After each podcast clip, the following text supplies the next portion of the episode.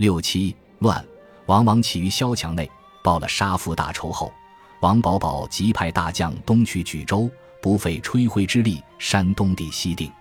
北方相继平定后，王保保并没有乘胜挥军江南，趁势消灭朱元璋等起义军队。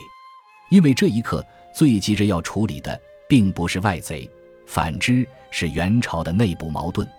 博罗铁木儿是王保保父子的长期政敌。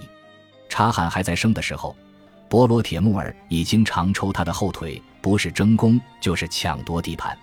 然而，当时的蒙古皇帝元顺帝却始终偏袒博罗铁木儿，无他，因为他是唯一可以制衡皇太子的人。原来的皇太子，后来的北元昭宗，是元顺帝和齐皇后的儿子。由于元顺帝怠于政事。中书省、枢密院、御史台凡奏事掀起皇太子，慢慢的，皇太子不再想只当皇太子。可是老皇帝元顺帝还健在，于是皇太子便与齐皇后密谋，党同伐异，想尽办法要把权力收归自己手中。可是是不密则泄，元顺帝识破了此事，皇太子也只好逃离京师，直奔太原。欲用唐肃宗领武故事，因而自立。但是作为太子党的王保保却不同意。至正二十五年，王保保终于在皇太子的多番催促下，发兵讨伐皇帝党博罗铁木儿。本来，博罗铁木儿与王保保素有私人恩怨，但王保保并没有因私废公。此时，既然皇太子执意要打，王保保也再没有理由再拒绝。于是。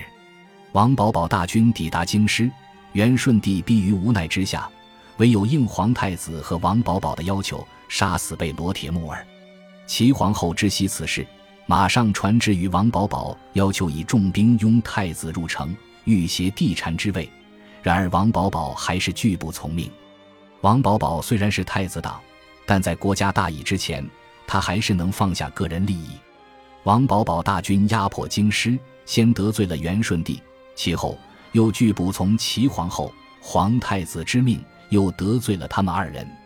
此时的王保保正是猪八戒照镜，里外不是人。再加上王保保实在太年轻了，虽然有莫大之军功，但是他还是得不到朝中大臣的信服。为求自保，也避免与朝中各股势力发生冲突，王保保主动要求离开京师，带兵平乱。